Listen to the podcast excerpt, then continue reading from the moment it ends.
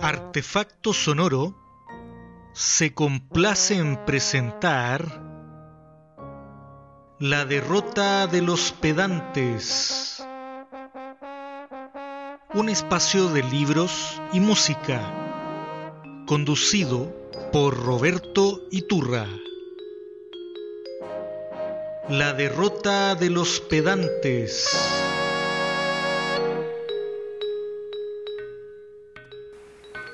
Bienvenidas, bienvenides y bienvenidos al capítulo número 16 de su programa favorito de libros, música y cine, ya que hoy habrá bastante cine.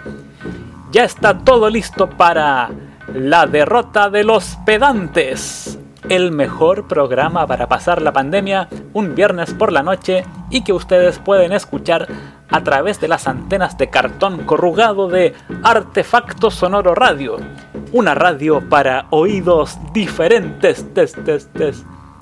Para el programa de hoy tenemos como conductor invitado a un amigo que aceptó gentilmente la invitación para participar y compartir su conocimiento en torno a libros y también cine. Me refiero a mi queridísimo amigo y compañero de aventuras, Claudio Mancilla bibliotecólogo, actor, director de teatro y, por supuesto, un tremendo lector y cinéfilo. El capítulo de esta noche estará dedicado a la novela Solaris del escritor polaco Stanislav Lem y a la versión fílmica más famosa que se hizo de su obra. Me refiero a la realizada en 1972 por ese tremendo artista ruso que fue Andrei Tarkovsky. A partir de este momento quedan con Claudio. Solaris. El ser humano ha emprendido el viaje en busca de otros mundos, otras civilizaciones, sin haber conocido a fondo sus propios escondrijos, sus callejones sin salida, sus pozos, o sus oscuras puertas atrancadas. Solaris. Quizás el océano había logrado trastocar mi cerebro. Había sumergido en un mar de alucinaciones y, si era así, resultaba inútil malgastar las fuerzas en vanos intentos por resolver tantas adivinanzas por desvelar el misterio de tantas realidades inexistentes. Solaris. Un Dios cuyo martirio no significa redención, que no pretende salvar a nadie, ni está al servicio de nada, sino que simplemente está. Solaris. La noche me observaba amorfa, gigante, ciega y desprovista de fronteras. Solaris. La oscuridad se poblaba. Oía pasos. Algo se amontonaba por encima de mí, se adueñaba de mí me envolvía y me penetraba impalpable, inconsciente. Petrificado, dejé de respirar. No había aire para respirar. Solaris. ¿Quién lo ha hecho? ¿Quién nos ha hecho esto? ¿Fue Gibarian? ¿Yese? ¿Einstein? ¿Platón? Eran todos unos delincuentes, ¿sabes? Piensa que en el interior de un cohete, el ser humano puede estallar como una burbuja, o solidificarse, o coserse, o vaciarse de sangre tan rápido que no le dé ni tiempo a gritar. Después, los huesecillos golpearán las paredes de chapa mientras dan vuelta por las órbitas de Newton corregidas por Einstein. Son los sonajeros del progreso, nosotros acudimos sin protestar, porque es un camino precioso. Por fin hemos llegado y nos hemos realizado aquí, en estas celdas, sobre estos platos, entre friegaplatos inmortales, rodeados de un ejército de files armarios y devotas tazas de WC. Solaris es el nombre de una novela escrita por Stanislaw Lem, polaco, en 1961 y que principalmente trata sobre un planeta del mismo nombre, Solaris, y que está siendo estudiado este planeta por eh, bueno, las agencias eh, espaciales de la Tierra, por los terrícolas. Es una historia que fue llevada al cine en tres oportunidades en 1968 por Nikolai Nirebung, en 1972 y quizás la más famosa versión hecha por Andrei Tarkovsky, y una versión estadounidense eh, dirigida por Steven Soderbergh en 2002 y protagonizada por Josh Clooney. Todas estas historias remiten a este planeta, este planeta que es muy diferente a nuestro planeta y que tiene una cualidad que lo hace único y del cual obviamente los seres humanos queremos saber mucho más.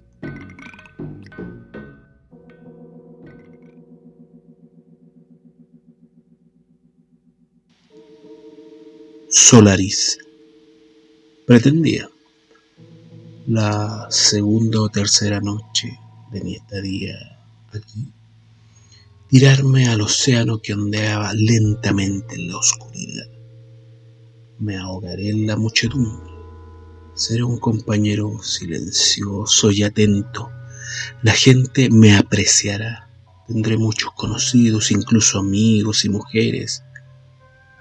O a lo mejor una sola mujer durante un tiempo tendré que esforzarme por sonreír, saludar, levantarme cada día y hacer las miles de pequeñas cosas que componen la vida terrestre, hasta que consiga volver a hacerlas sin pensar.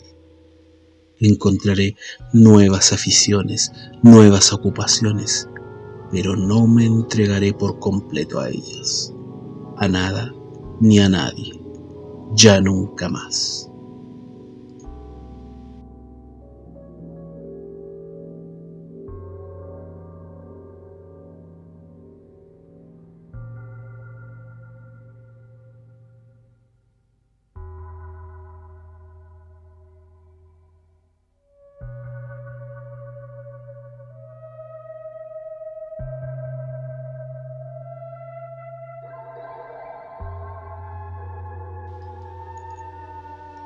Solaris, todos sabemos que somos seres materiales, sometidos a las leyes de la fisiología y de la física y que la fuerza de todos nuestros sentimientos juntos no pueden luchar contra esas leyes, únicamente odiarlas.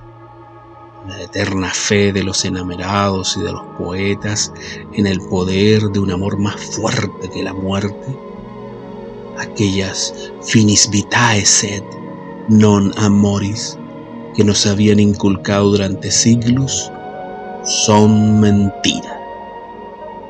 Y dicha mentira es solo inútil, no ridícula.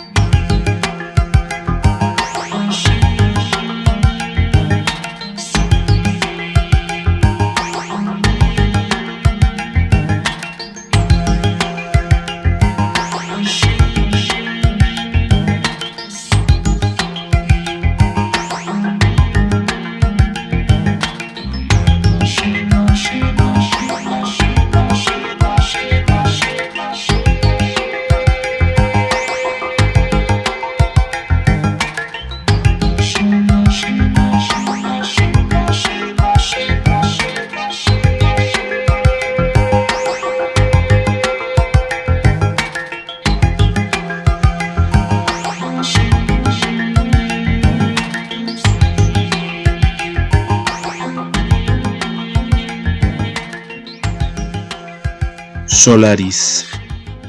Ya con el primer movimiento se generan la desesperación y el amor.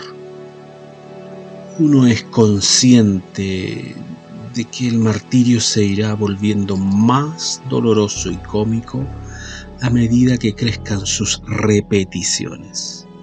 Está bien que se repita la existencia humana, pero no de una manera de un borracho que va echando monedas en la gramola para escuchar repetida hasta la saciedad la misma melodía. En las aguas de ese fluido poroso habían muerto centenares de personas y toda mi especie entera llevaba años intentando infructuosamente conseguir una mínima comunicación con él. Solaris. No obstante, su actividad estaba animada por algún propósito. Ni siquiera eso tenía que ser cierto, pero marcharse significaba dejar pasar esa oportunidad que quizás era vana o que tal vez solo existía en la imaginación. Pero eso era algo a lo que solo el futuro podría responder. La metafísica detrás de Solaris está muy, muy emparentada con el existencialismo, cuya corriente filosófica se, se incuba luego de los trágicos hechos descubiertos en la Segunda Guerra Mundial y particularmente en el accionar de las tropas nazis sobre los civiles judíos. Em, en ese instante la intelectualidad europea se da cuenta de que una de las sociedades más avanzadas con una tradición de estudios filosóficos muy larga y muy fructífera. Esa sociedad que tecnológicamente iba mucho más adelante que muchas otras sociedades europeas y cuyo desarrollo científico y filosófico eh, em, hacía empalidecer a cualquier otro cualquier otro instancia, no solamente en Europa, sino también, por cierto, en América y en todo el Occidente, esa misma sociedad es la que genera atrocidades tan grandes como las cometidas en los campos de concentración. Y eso hace cuestionarse a los filósofos y a los intelectuales europeos en las décadas venideras sobre cuál es el real sentido de la existencia humana, por cuanto una sociedad tan avanzada en ese momento eh, podía llegar a esos niveles de barbarismo y de brutalidad tan fuertes y tan grandes. Y desde ahí diferentes escritores y, y narradores empiezan a hacer un giro sobre lo que es la ciencia ficción y que se escribía hasta esos años, hasta los años 50, que tenía que ver mucho más bien con la futurología, con tratar de predecir el futuro, con tratar de, escudriñar qué es los, cuáles son los avances que, que podían venir y se orienta mucho más hacia, bueno, ¿y qué va a pasar si encontramos vida inteligente? ¿Cómo nos vamos a entre, eh, enfrentar, cómo vamos a interactuar, si apenas podemos eh, sobrevivir a la interacción entre nosotros mismos. Y ahí empieza a, nacer toda una corriente que, empieza incluso a, tener elementos de fantasía o, más, eh, más ligados a la, a la ficción propiamente tal que a la ciencia ficción. Y se empieza a abrir ese, ese camino en el cual Solaris llega, lleva un punto muy alto por cuanto este habitante que se encuentra en el planeta y que ocupa todo el planeta, no es posible de ninguna forma comunicarse con él. Y plantea eso como un eh, elemento fundamental. No hay forma de comunicarse con él pero sin embargo se interactúa y solo podemos adivinar qué es lo que está pensando o por qué está haciendo lo que está haciendo. Y eso es muy interesante y que va a marcar muchos elementos de, y muchas creaciones de la ciencia ficción de ahí en adelante. ¿Y qué pasa si nos encontramos con algún elemento, algún ente en el cual no podamos interactuar, no podamos comprender de ninguna forma? ¿Qué va a pasar con la humanidad? Y si ese ente además empieza a meterse en nuestra psiquis, en nuestra, en nuestra mente, ¿qué paradigmas caen con eso? que nuevos mundos se abren. No solamente en el aspecto de ir físicamente a otro mundo, sino que nuevos mundos interiores se abren en el ser humano. Y eso es uno de los grandes aportes de esta novela.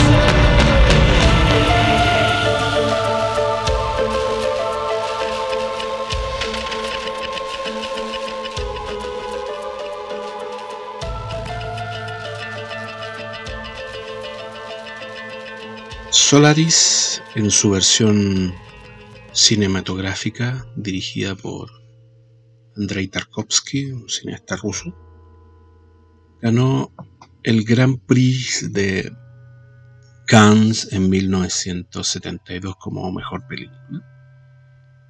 Y, desde que fue empezada a visualizarse en los cines y, a ser mostrada para, ese evento y, luego de, su triunfo, ah, se ganó un calificativo ah, primero desde la prensa y después desde el, mundo más, más ligado al cine como la respuesta soviética a la película de Stanley Kubrick de 1968, 2001 Odisea del Espacio.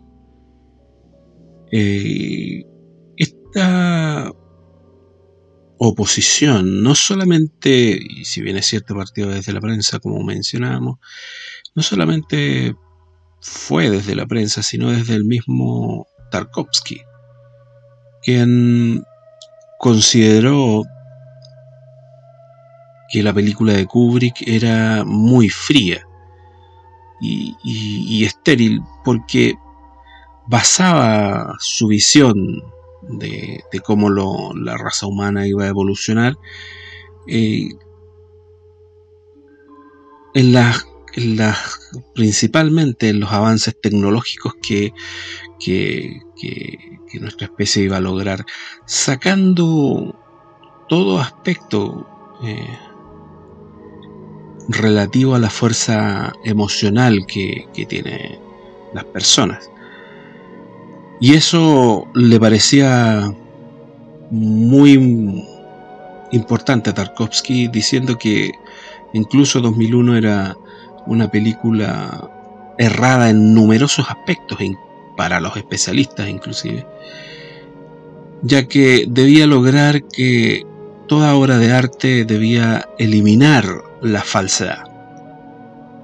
Esto se refería básicamente a que la película de Kubrick se centraba mucho en aspectos que eran y que son muy importantes para el cine norteamericano en torno a mostrar a través de la ciencia ficción cómo podía evolucionar cierto elementos, como mencionábamos, tecnológicos, pero que involucraban un cambio en nuestra, nuestra vida como raza. Por lo tanto, para él, para Tarkovsky, no debía partir por ahí el, el, pensamiento o las divagaciones o, la proyección del, del, de la evolución humana, por cuanto no iba a encontrarse en, el ámbito científico eh, mayores explicaciones.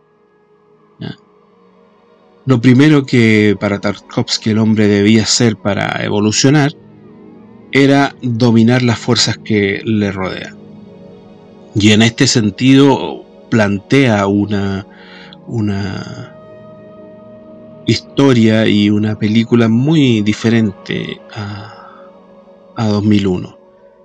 De hecho, se centra dentro de la dentro de lo que es la novela en un aspecto que tiene fuerza, pero no es el centro, digamos, de la novela y es la relación del protagonista, un psicólogo, eh, con el fantasma de su esposa fallecida. Y él hace girar la película más en torno a esa relación amorosa que eh, finalmente va dando a través de diferentes elementos como la banda sonora, el escenario y, narrativamente elementos de suspenso cómo esta, este tema de la trascendencia se aborda a través de los sentimientos y en particular a través del amor. Y en ese sentido, eh, si bien es cierto, Solaris fue, eh, la película fue acogida por, por el establishment soviético y, y, fue promocionada, no significaba, digamos, y, ustedes pueden ver esa contradicción, no significaba que estuviera dentro del canon del arte soviético. En realidad estaba bastante lejos. Y también implicaba mm, anteriormente eh, un esfuerzo de Tarkovsky más que nada por tratar de lograr hacer cine en, el, eh, en la Unión Soviética, un cine más personal, mucho más eh, lo que se conoció en Europa y en el mundo como el cine de autor, lo cual finalmente a lo, largo del tiempo no pudo realizar mayormente, siguió teniendo problemas con, con las autoridades soviéticas y finalmente se, termina yendo a, vivir a París, donde, donde muere. Entonces, en ese aspecto, eh, la, la, película de Tarkovsky también hace un giro sobre este elemento de metafísico, digamos, de cómo va a evolucionar la, la, la raza humana respecto a lo que plantea 2001 que incluso estos últimos tiempos se ha, se ha venido mm, debatiendo por cuanto se han encontrado eh, explicaciones de, del mismo Kubrick con respecto al final de, 2001 que es muy enigmático eh, y que plantean algo muy diferente digamos en torno a lo que se veía anteriormente.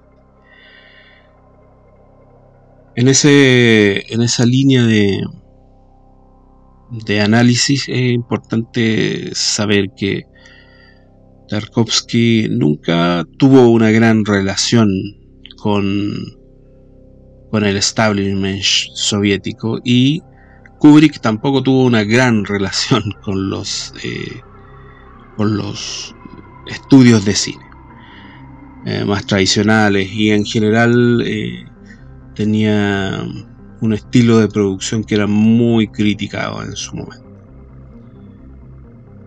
Ambos eran y comparten eso es una suerte de, una suerte de outsiders que en algún momento llegan al cenit de una, de una industria en ambos aspectos y también como en muchos eh, eh, muchas ocasiones de, la Guerra Fría entre Estados Unidos y la Unión Soviética básicamente, y ellos también lo plantean en algunos otros espacios de la vida, también fueron, de sus vidas, digamos, fueron eh, y se sintieron utilizados por ambas establishments o, las, eh, las situaciones más oficialistas dentro de sus respectivos regímenes para, para ser confrontados hacia, hacia el otro lado de la cortina de hierro. En ese aspecto cualquier, y, eso es lo que hay que tener claro, cualquier um, elemento que pudiera diferenciar y, y, mostrar que un lado de la cortina era más fuerte que el otro o hacía las cosas mejor que el otro era algo muy muy relevante. Quizás, eh, como, comentábamos, el, principal eh, elemento de esta, de esta disputa entre, o de esta confrontación entre, entre 2001 y Solaris, eh, ambas desde el punto de vista de las películas que están basadas en, en, novelas, es que Tarkovsky apunta a un, a un, a un a un, a un, elemento que, es muy interesante en términos de, creación, que tiene que ver con desproveer de toda, por decirlo así, todo artilugio, toda parafernalia, a un género que en sí mismo, desde definido desde la los, desde los inicios como eh, incluso desde los desde los libros de Verne en adelante, que necesitaba mucho aparataje técnico y lo que, y lo que y mucho desarrollo en el ámbito de lo científico técnico. Y lo que plantea y, que resalta de la novela, eh, la película de Tarkovsky, es que eso no es tan relevante, sino como eh, a qué cosas nos vamos a enfrentar como raza y que no vamos a poder solucionar porque no lo vamos a poder comprender. En ese aspecto eh, no entrega ninguna solución más que el tratar de seguir intentando poder comprenderlo y dominarlo, como decíamos al principio. En, esa, en, ese, en ese aspecto, la, película de Solaris de, Tarkovsky y que después será reforzado muy fuertemente en sus posteriores producciones, se marca como un cine mucho más centrado en estos elementos metafísicos. Y que, y que logra imponer esa, esa visión y esa forma de, de, mostrar el, tanto el cine de ciencia ficción como incluso eh, el cine de suspenso toma también algo, une esos dos elementos muy, muy fuertemente también a través de la película. Y ese es otro gran aporte que se puede seguir viendo en muchas otras eh, películas de, más, con mayor o menor calidad del ámbito de la ciencia ficción.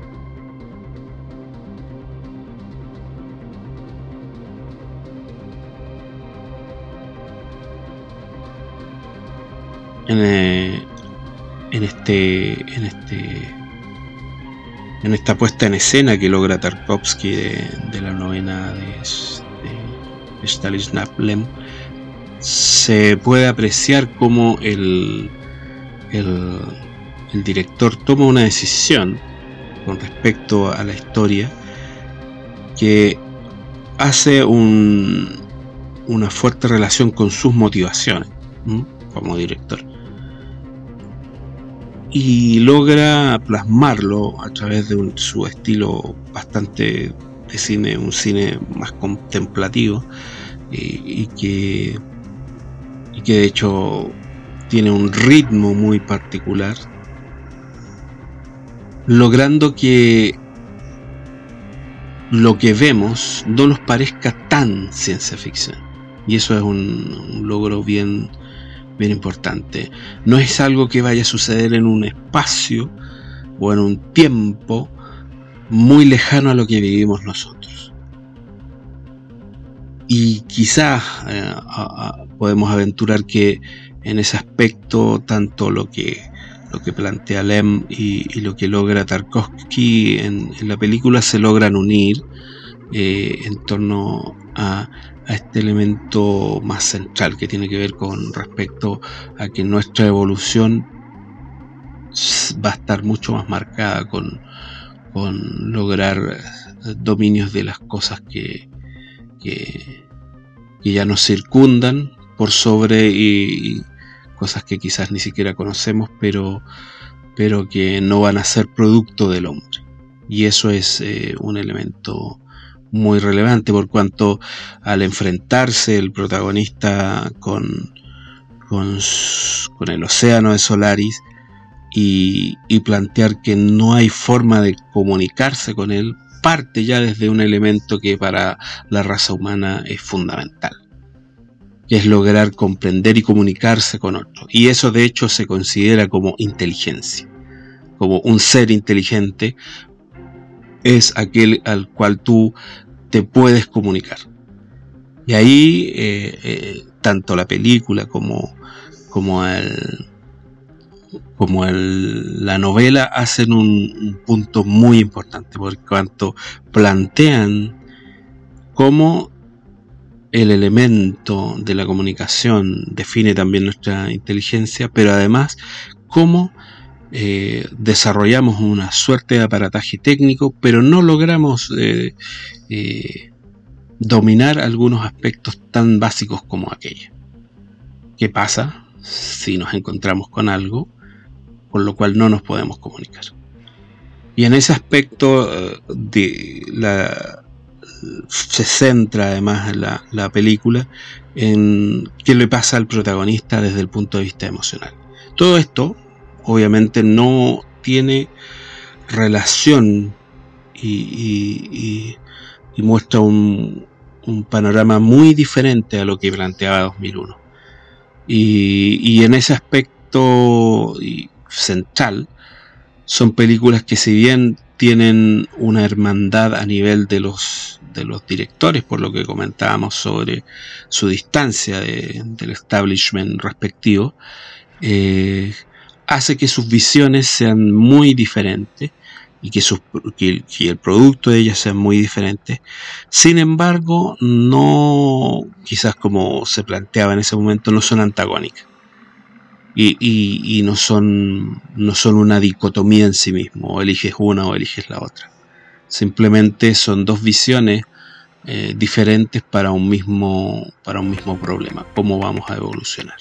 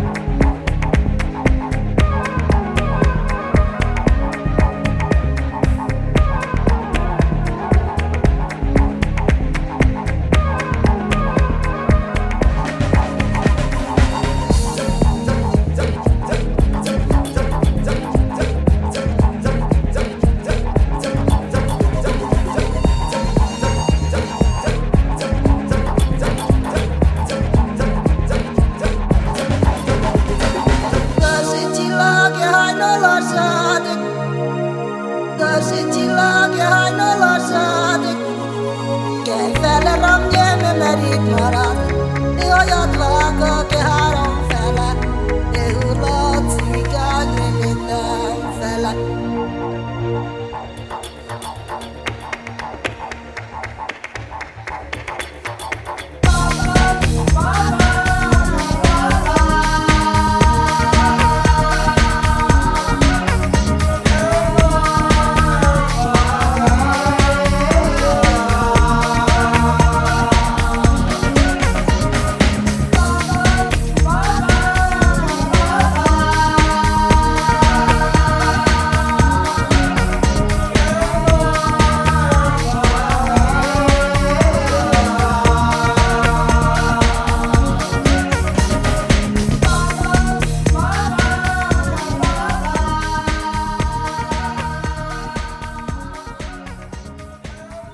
resto del cine de Tarkovsky no es un, no es un, director que tenga una gran producción en términos que sea muy amplia. Básicamente por sus problemas eh, con, las autoridades soviéticas para producir el cine que a él le, interesaba. Tiene, al igual que en Solaris, tiene ciertos eh, elementos estilísticos que lo diferenciaron y quisieron que ganara varias veces el, certamen en Cannes, eh, varias veces, dos, o tres. Eh, introducía ciertos elementos que eh, a nivel de estilo y de, narración cinematográfica que engarzaban muy bien con lo que con lo que en ese, en ese ámbito se conoce como el cine de autor, donde el director se libera un tanto de lo que dice el guion o la fuente narrativa inicial y entrega una, una interpretación muy personal sobre la obra y sobre las motivaciones de la obra. Y esto en, en el mundo eh, del cine siempre ha tenido una, una controversia importante. Recordemos que el cine de autor nace básicamente desde la, desde la nueva ola francesa, en los, fines de los 50 y, y, mediados de los 60, con las películas de, de o las creaciones de Truffaut principalmente en donde el, autor, el, director, digamos, muestra una, particular eh, visión del mundo a través de su vida. Y eso se fue extrapolando luego a ciertos eh, elementos o, ciertas historias que,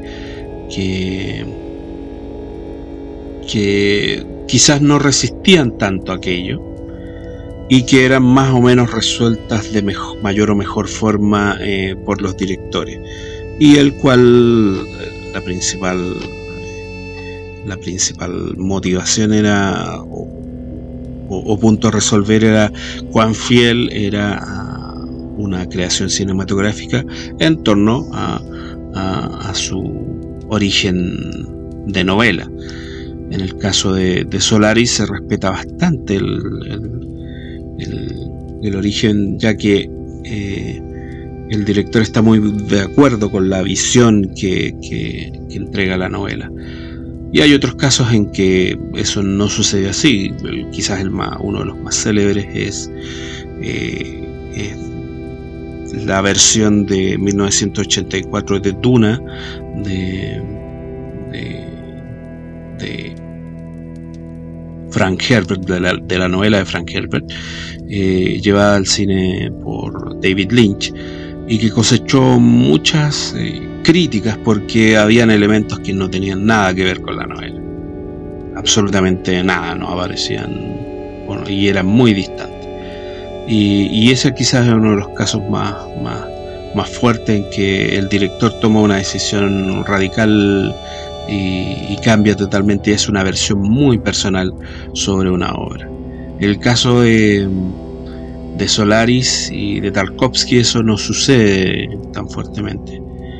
Sin embargo, eh, Tarkovsky elige un elemento que para él es muy importante, que es la emocionalidad, que no está tan desarrollado en la, en la novela, sino que plantea otra, eh, eh, otros, otros engranes nomás dentro de, la construcción cinematográfica.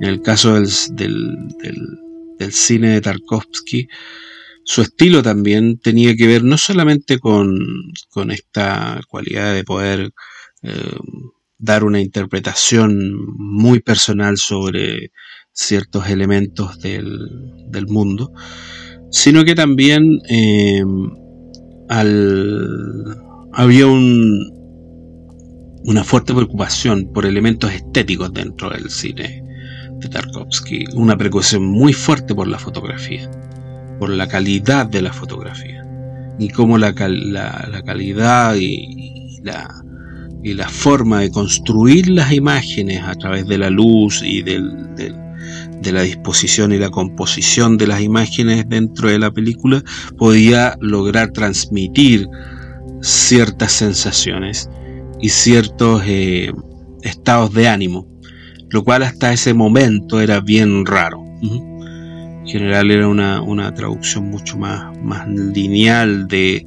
de, la acción que sucedía.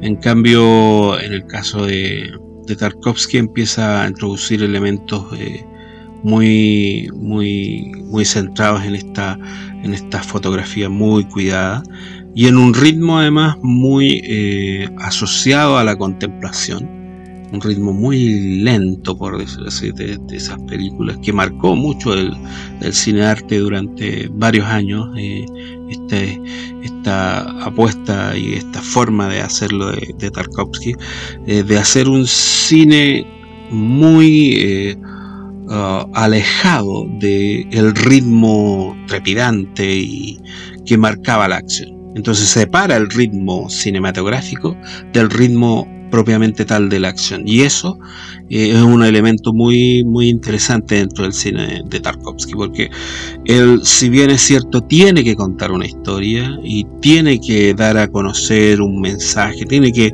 entregar una, una fotografía determinada, también se preocupa de que eso sea consistente con el ritmo en que ese mensaje es entregado y que se aleje de eh, necesariamente el ritmo que tiene la acción en sí misma. Por lo tanto, eh, separa estos dos elementos y, hace que eh, una acción que podría ser muy singular, muy, muy rápida, de salir, bajar, subir una escalera, él toma un ritmo diferente para esa acción solo y siempre y cuando le sirva para mostrar algo dentro de la película para mostrar un sentimiento además, no solamente cualquier cosa, no mostrar la pared por mostrar la pared, sino que la pared también eh, y la puerta empieza a mostrar un estado de ánimo de los personajes y de los que intervienen en la película. Entonces, este, esta preocupación por el ritmo atraviesa toda su, su creación y además eh, como mencionábamos, está, está también esta preocupación por una fotografía muy cuidada, que fue uno de los elementos que, lo destacó siempre. Em, lograba que eh, sus películas fueran una experiencia muy diferente a lo que estábamos eh, acostumbrados con respecto principalmente al cine hollywoodense. Y ahí también marca también y marcó durante mucho tiempo, esto se, vino a liberar básicamente en los años 2000, el cine arte de esta, de esta disociación tan fuerte entre lo que es el ritmo de una, de una narración cinematográfica con eh, la acción.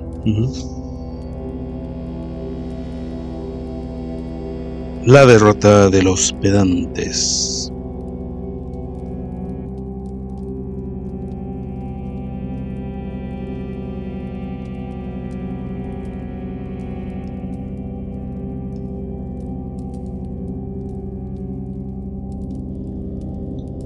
Artefacto sonoro. Y esa fue la completísima participación de Claudio Mancilla en el capítulo 16 de La derrota de los pedantes, contándonos de una novela que quizás es más conocida por sus versiones fílmicas que por ser una obra literaria. El libro, entre paréntesis, no es difícil de conseguir y existen ediciones para todos los bolsillos. Y si buscan en Google, también les puede aparecer el PDF, guiño de ojo. Otros libros de Stanislav Lem son Retorno de las Estrellas, Fábulas de Robots, Vacío Perfecto y Fiasco, entre muchas más. Y tiene además otras adaptaciones al cine, eh, quizás no tan conocidas de, los otros títulos del autor. La versión de Tarkovsky de Solaris es de aproximadamente 3 horas de película, que como decía el Claudio, bien valen la pena. Olvídense del cine más vertiginoso que ofrece Netflix y de eso de ver una película para pasar el rato. Acá estamos en otro tipo de propuesta, un cine para estar atentos a cada detalle que pueda aparecer, un cine que nos ofrece muchas preguntas. Una linda película de Tarkovsky para buscar e iniciarse en su cine es, a mi juicio, El espejo, porque además es un poco más corta. Búsquenla y se acordarán de mí. Recuerden que este y otros programas de Artefacto Sonoro Radio se pueden volver a escuchar en la página www.artefactosonoro.com en la sección de Spotify. Si quieren participar del programa, escríbanme al Instagram super original que me hice con el nombre de Roberto Iturra79. En la puesta al aire, el señor Marco Martínez. Yo soy, como el nombre de Instagram, Roberto Iturra. Será hasta la próxima semana.